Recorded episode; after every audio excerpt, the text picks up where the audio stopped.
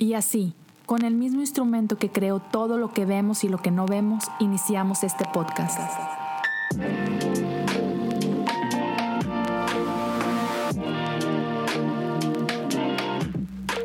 Bienvenidos a Cosas Comunes. Hola a todos, gracias por acompañarme en un nuevo episodio de Cosas Comunes. Estamos en el episodio 225. Muchísimas gracias por estar por acá. Gracias a todos los que son parte de esta pequeña comunidad. Y antes de entrar de lleno al episodio, ah, quiero darle gracias a todos los que comparten eh, en redes sociales. Gracias a los que mandan algún mensaje de apoyo.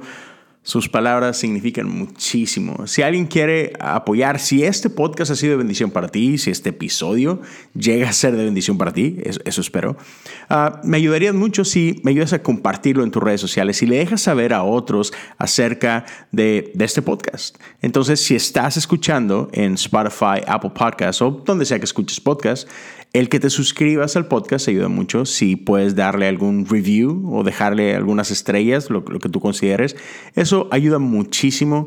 Ah, si estás viendo en YouTube, igualmente te invito a que te suscribas al canal, activa la campana, ya sabes, a darle pulgar arriba, deja algún comentario, me encanta leer sus comentarios. Y ya, igual, ayúdame a compartir esto por WhatsApp, por redes sociales, lo que sea. Si lo haces en tus redes, taguéame. Me encuentras como Leo Lozano HU en Instagram, Twitter y pues ahí tengo una página en Facebook. Ya, sería buenísimo ah, saber de ti, de lo que esto está haciendo en tu vida. Si alguien quiere apoyar económicamente, puedes hacerlo en patreon.com diagonal cosas comunes, apoyando desde un dólar al mes por la cantidad que tú desees, el tiempo que tú desees. Se agradece con todo el corazón. Y ahora, pasando ya directo a, a lo que quiero hablar contigo. Desde hace rato tengo este tema en mi corazón. De hecho, no sé si te acuerdes ah, que hace un par de episodios mencioné que ya tenía un, un tema, pero que Dios de pronto puso algo en mi corazón y cambié el episodio. Bueno, esto es de lo que quería hablar hace un par de semanas y tiene que ver con el tema del perdón.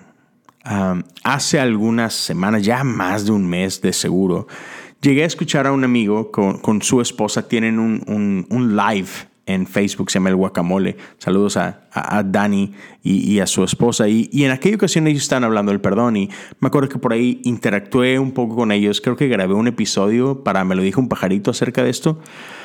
Ah, pero, pero, este tema, perdón, ha estado en mi cabeza rondando y así que, ah, como que a pesar de que grabé un episodio, como que algo falta, hay algo de lo que no hablé y pues había estado meditando en esto y hasta que ya, de pronto creo que encontré un poquito de, claridad y, eso es lo que quiero hablarte en este episodio.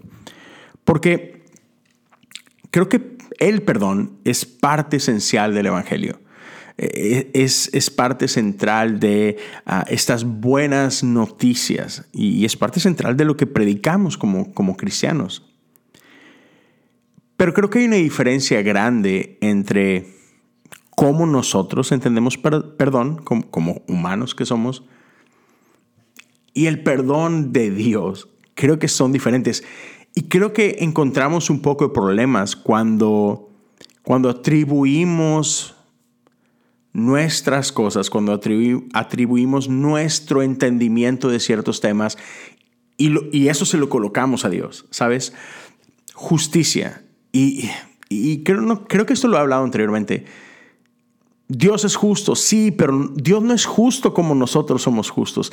Dios es amor, sí, pero Dios no ama como tú y yo amamos. Dios es creativo y se supone que nosotros también, pero pero Dios no es creativo como yo soy creativo. O sea, hay una diferencia. Somos como Dios, pero no somos Dios. y, he hablado de esto en, las últimas semanas, ¿no? Que sí, portamos el ADN de Dios, hemos sido creados a su imagen. Entonces somos como Dios, pero no somos iguales a Dios. Y creo que esa es una gran diferencia. Entonces, nosotros podemos perdonar porque Dios perdona. Pero hay una diferencia entre cómo perdono yo y cómo perdona Dios. Entonces hoy quiero hablarte un poco de esto y, mi deseo es que esto pueda, pueda ayudar a, alguien. porque mira, parte del Padre Nuestro, esta gran oración que Jesús nos dejó, perdón está ahí. Dice, perdona nuestros pecados así como hemos perdonado a los que pecan contra nosotros. Entonces, ya, perdonar es mucho, muy importante, pero ah, creo que es clave que entendamos a qué se refiere Dios con esto. ¿Cómo, cómo es el perdón de Dios? Porque si solamente me limito a perdonar en, mis fuerzas, con mi entendimiento, ah, o sea, está bien, pero no voy a llegar a lo que Dios quiere para mí, ¿no? Entonces, déjame, antes de hablar del perdón de Dios, quiero hablar de un par de formas de perdón que creo que conocemos, con las que seguramente te podrás identificar. Seguramente en algún momento tú has perdonado de una o de, o de esta otra forma, ¿no? Entonces, ahí te va dos formas de perdón que entendemos nosotros. La primera forma, llamémosla un, tipo de perdón heroico, ¿ok? Y, este tipo de perdón es, cuando entendemos que tenemos que perdonar, ¿no? Y, nos vestimos como eres. Es, es, es un sacrificio. Tengo que perdonar porque tengo que perdonar, porque hemos entendido que como cristianos, pues hemos sido llamados a perdonar. Entonces, apriétate el cinto, ¿ok? Amárrate muy bien las agujetas y, y sal a la calle a perdonar porque eso es lo correcto. ¿Ok? Eso es lo moralmente correcto. Y entonces perdonamos desde, desde esta perspectiva, desde una perspectiva simplemente moral y superior, ¿no? E, entendemos que, es una necesidad que tenemos, que, hey, aunque no te guste, aunque no lo sientas, es lo correcto y, pues como cristianos somos moralmente superiores a los otros, y, pero, pero somos condescendientes aún en esta forma de que, mira, la neta no lo mereces, pero ah, voy a ser yo el maduro, ¿sabes? Te voy a demostrar que yo soy una mejor persona que tú, entonces, pues, pues ahí va, te voy a perdonar. De nada. Otra forma en la que a veces perdonamos es, una, es, una, es un perdón un poco más defensivo, ¿ok?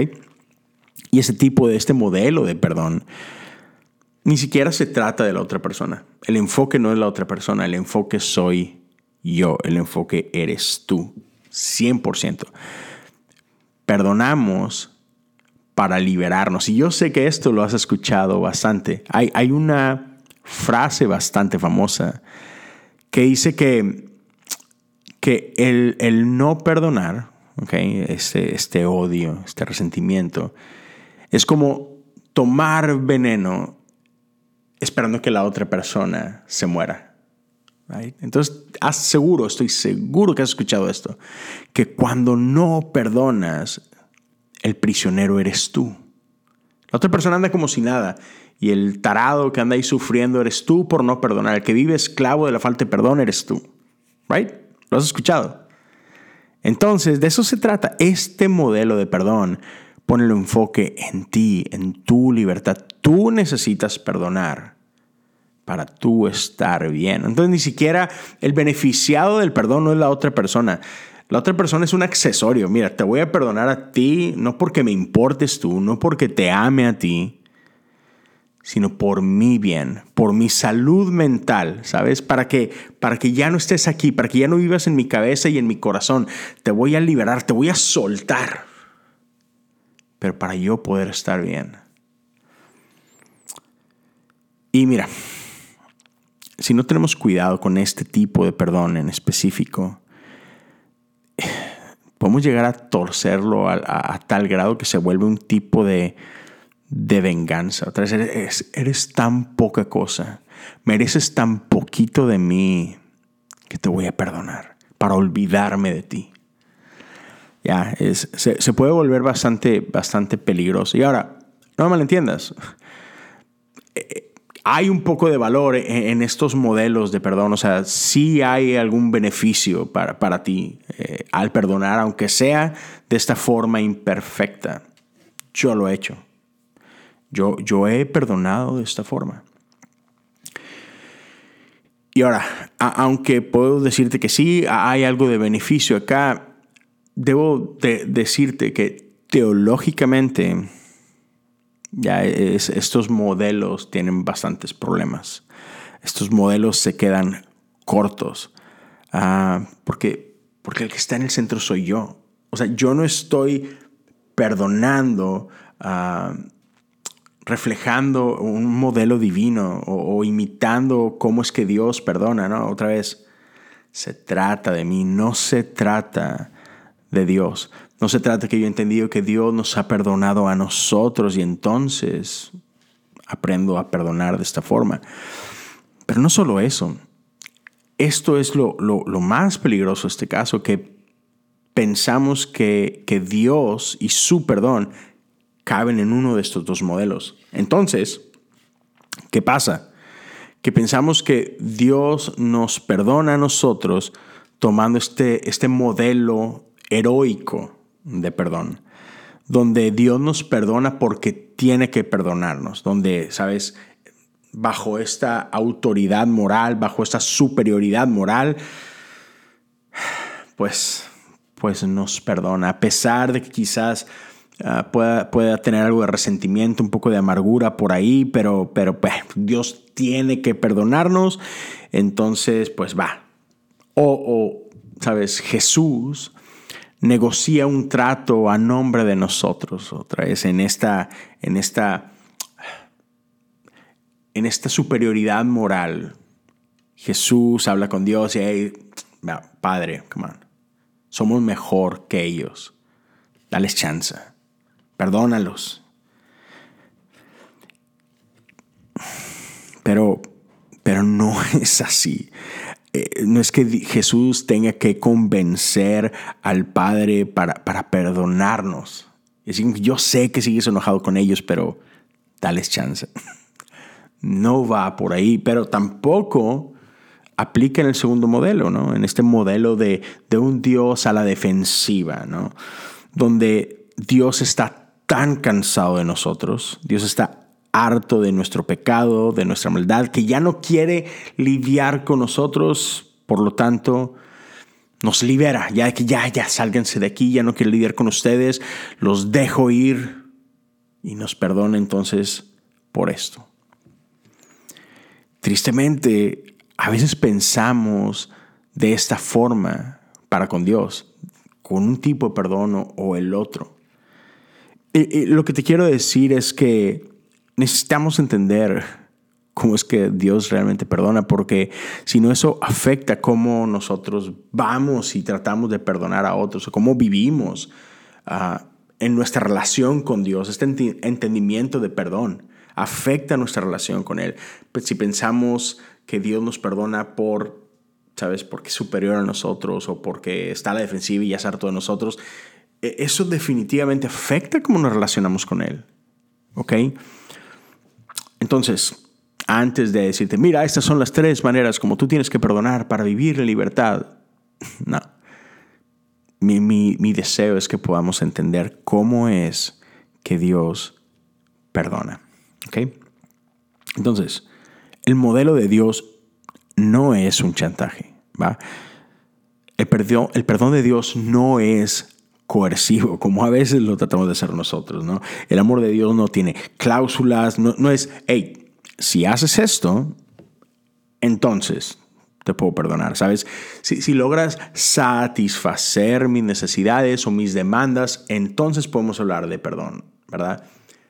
Si dices que me amas, si comienzas a hablar de esta forma, si dejas de hacer aquello y ahora empiezas a hacer esto otro, si, si si eres parte de una iglesia, si atiendes regularmente, si eres parte del equipo de servidores, entonces, entonces te puedo extender gracia y entonces te puedo perdonar.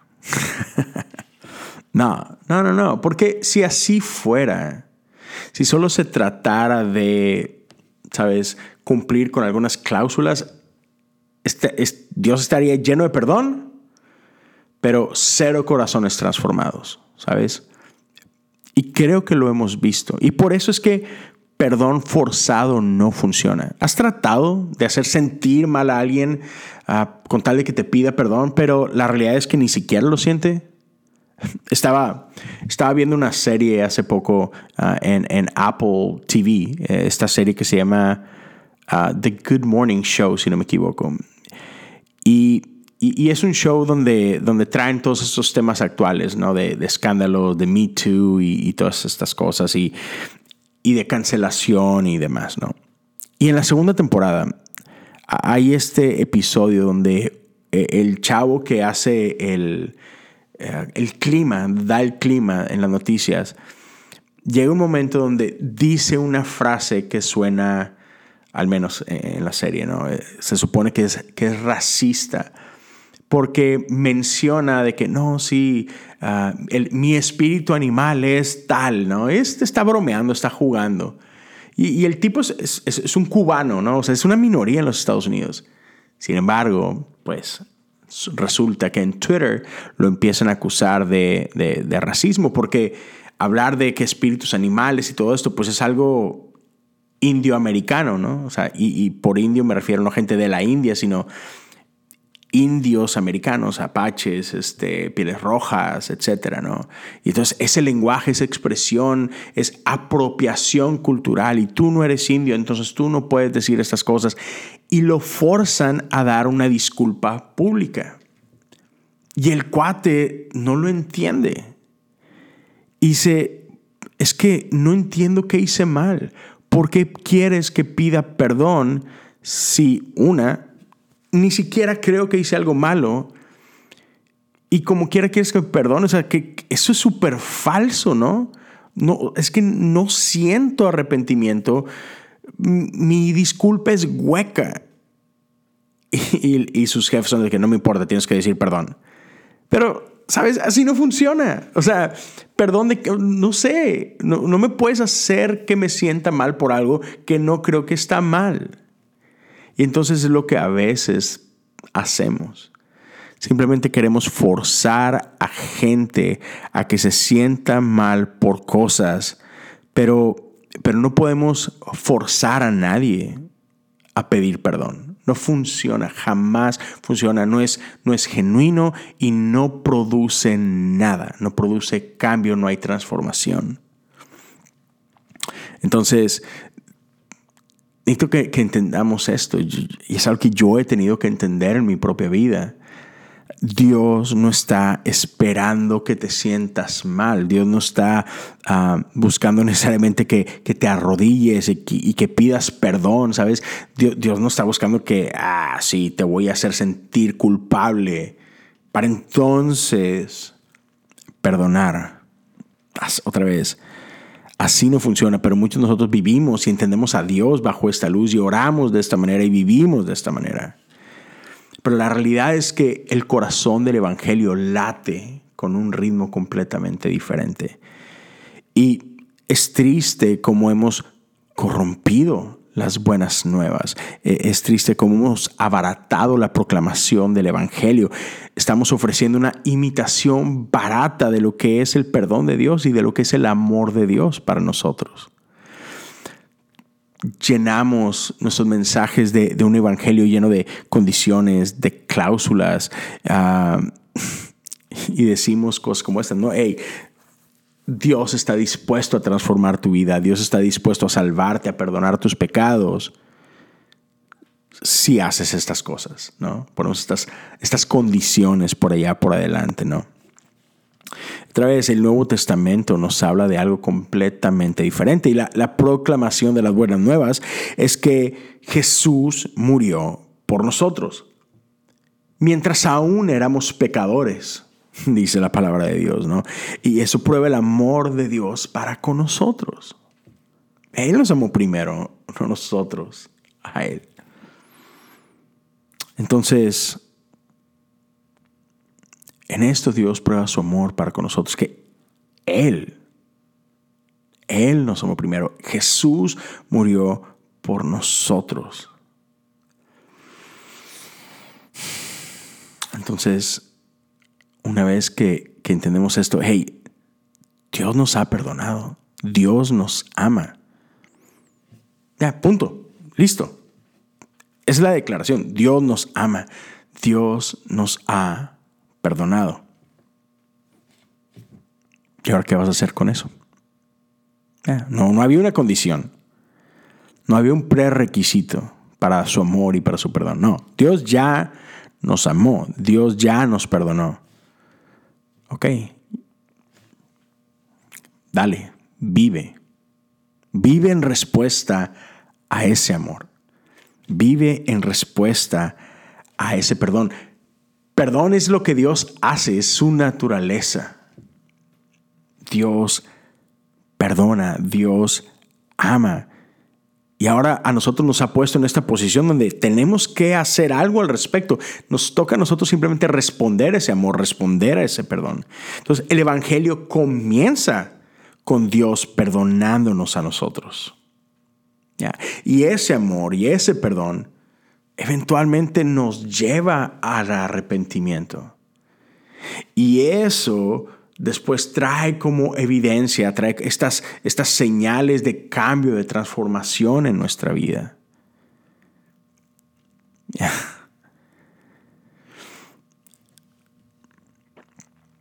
El amor de Dios es tan grande que un día así de pronto, ni siquiera a veces, a veces no lo entendemos, no, sabemos ni cómo, por qué. A veces no tiene lógica. Simplemente llega un día donde te sientes abrumado por el amor de Dios, sobrecogido por el amor de Dios y algo empieza a pasar en nuestras vidas.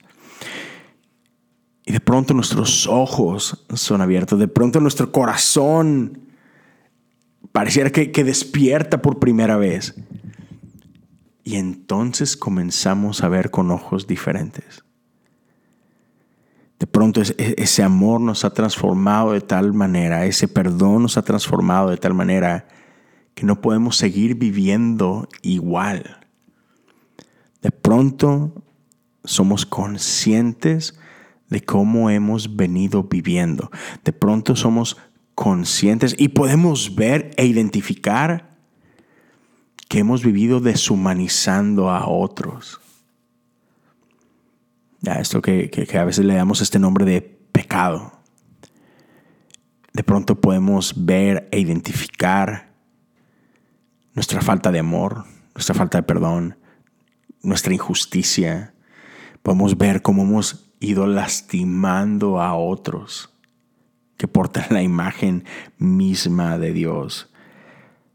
Y eso trae convicción a nuestros corazones y hay un arrepentimiento genuino y decimos, ya no puedo seguir viviendo de la misma forma. Y es, el perdón de Dios el que nos lleva a pedir perdón de una manera diferente y a extender perdón a otros también de una forma diferente. Esto no, no, es algo que, que, pueden forzarnos ni que nosotros podemos formar, forzar sobre nadie más. El amor de Dios llega a nuestras vidas sin retribución, sin, búsqueda de venganza. Ah, ¿Y te imaginas eso? Si, si cambiamos como pensamos, si empezamos a, a, cambiar el cableado de nuestras cabezas y es, oh my God, oh no, Dios me ama así. Cuando, cuando, empezamos a entender el amor de Dios de manera diferente y empezamos a entender su perdón de manera diferente, cambia cómo vemos el mundo completamente. Cuando entendemos que, Dios nos ama con este amor increíble y, que no es que Dios está enojado conmigo, sino que Él me ama. No es que Dios me quiere forzar a nada, no es que Dios está buscando destruirme, sino todo lo contrario, Dios, me ama y dio su vida por mí. No, no, no, no soy víctima, no soy esclavo, soy libre. Y eso cambia por completo cómo vivo. Quiero terminar con, con esta imagen, porque creo que vivimos en un juego que ni siquiera entendemos. Creo que nos acercamos a este juego que es la vida de, de una manera completamente equivocada. Y, una vez escuché esta ilustración que espero te sirva. Ok, entonces tenemos un juego imagínate dos rivales igual de poderosos, ¿no? igual de hábiles y en las mismas circunstancias. Y en un juego, tú sabes, normalmente tienes un ganador y tienes un perdedor, ¿no? A menos que, ya, los dos son, son, son tan fuertes, son tan iguales que, que deciden de que, ¿sabes qué? Pum, iguales, vámonos, un empate, digno rival, listo, ¿no? Pero ahora imagínate, mismo juego, el que sea. Tienes esos dos rivales y tienes un adulto y tienes un niño. ¿Ok?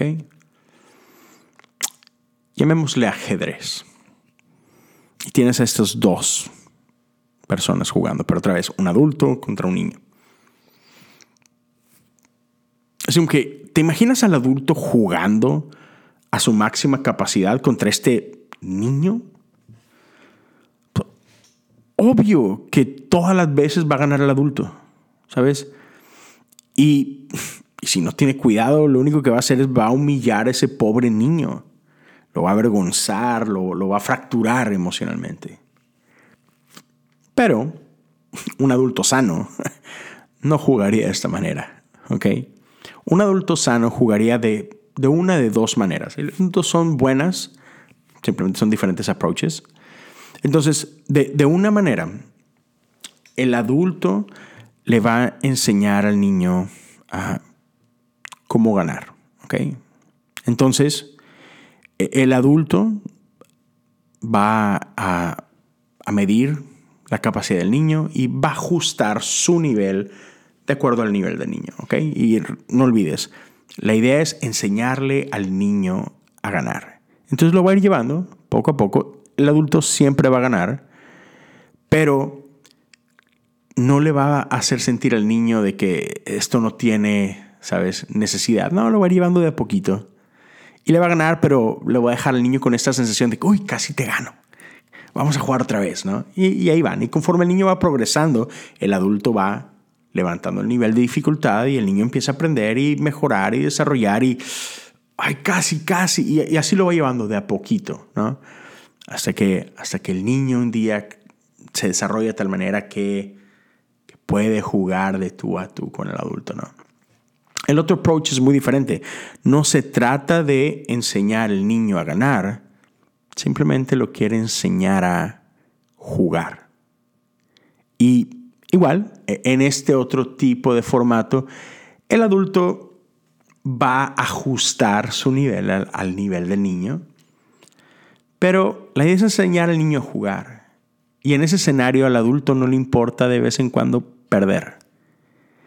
Y cuando el adulto pierde, ¿sabes? Lo, hace, lo hace de una manera genuina, lo hace de una manera ah, honesta, no, no hace, ah, no, no, es condescendiente, ¿sabes? Sino que, ya, no, le, no le busca robar mérito al niño.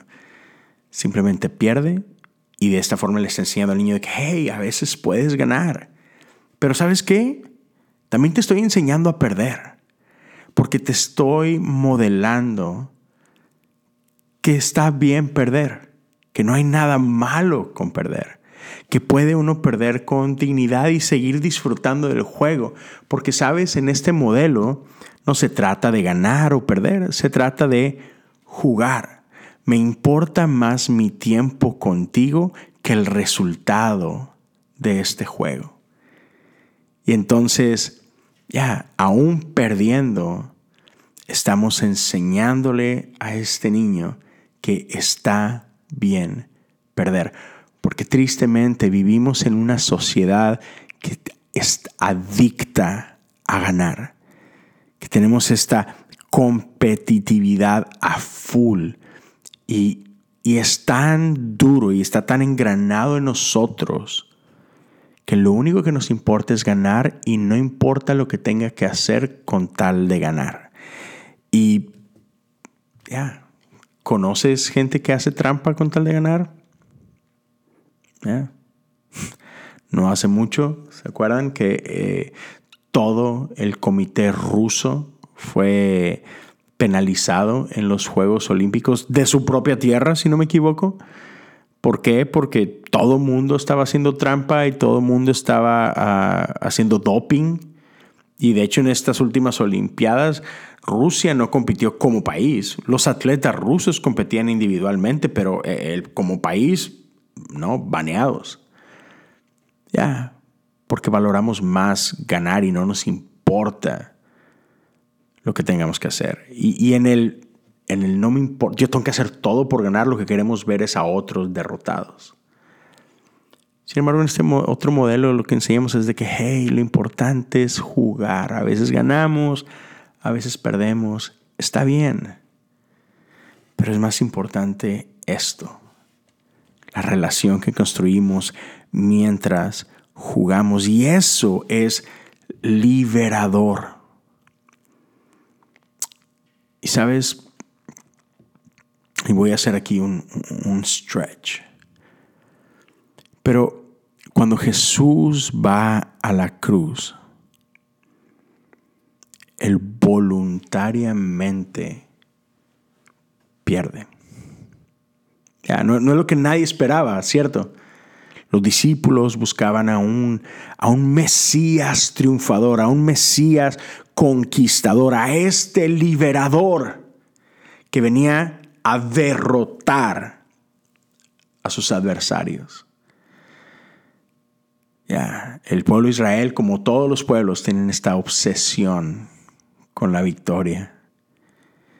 Sin embargo, Jesús en la cruz nos deja saber de que no se trata de eso. Y Él renuncia a ganar. En la cruz Jesús pierde intencionalmente. Jesús renuncia al juego. Pero sabes, en este ejercicio, en esta renuncia, en esta derrota en la cruz, Jesús está tratando de apagar nuestra sed de violencia. Está tratando de dejarnos saber que hate no se trata de siempre victimizar a los demás. No, no es necesario derrotar a otros para ganar. Podemos vivir en un mundo donde ganar no es el objetivo, donde destruir al otro no es el objetivo, donde victoria no significa matar a otros. Jesús rinde su propia vida para romper el juego. ¿Sabes? La muerte de Jesús de cierta manera, es esta, esta demostración de parte de la Trinidad, de parte de Dios, de darnos este mensaje de que, hey, humanos tienen un problema, ustedes tienen una adicción fuerte con la muerte, con, con, con esta necesidad de victimizar a otros y eso no es necesario. Pueden vivir de otra manera y la resurrección de Jesús es la prueba más grande de que Dios no tiene ningún negocio con la muerte. ¿Sabes? Que, que la muerte no tiene control sobre Dios. Jesús perdió, entre comillas. Pero decimos que, ¿cuál perder? En su resurrección es de que, hey, realmente no ganaste. No eres rival para mí. O sea, ya. Muerte, no tienes nada que hacer conmigo. No eres rival. Y creo que en cierta forma de eso se trata el perdón. Es, podemos darnos cuenta de que puedo perdonar, que no tengo, no tengo nada que perder. Y, en cierta forma es una declaración contra el odio, contra la muerte, contra el dolor, contra la venganza, contra el resentimiento, de que estas cosas no tienen poder sobre mí. Jesús nos enseñó que no tenemos que vivir esclavos de estas cosas. No tengo que vivir en un mundo donde el dolor de otro es el precio para mi felicidad. Ya. Puedo perdonar, no porque tengo que, no para encontrar una paz, una libertad mental. No tengo que perdonar para demostrar que soy mejor que tú. No tengo que perdonarte nada más para liberarme de ti. No. Puedo perdonar porque Dios perdona. Puedo perdonar porque esa es la señal más grande del amor. Puedo perdonar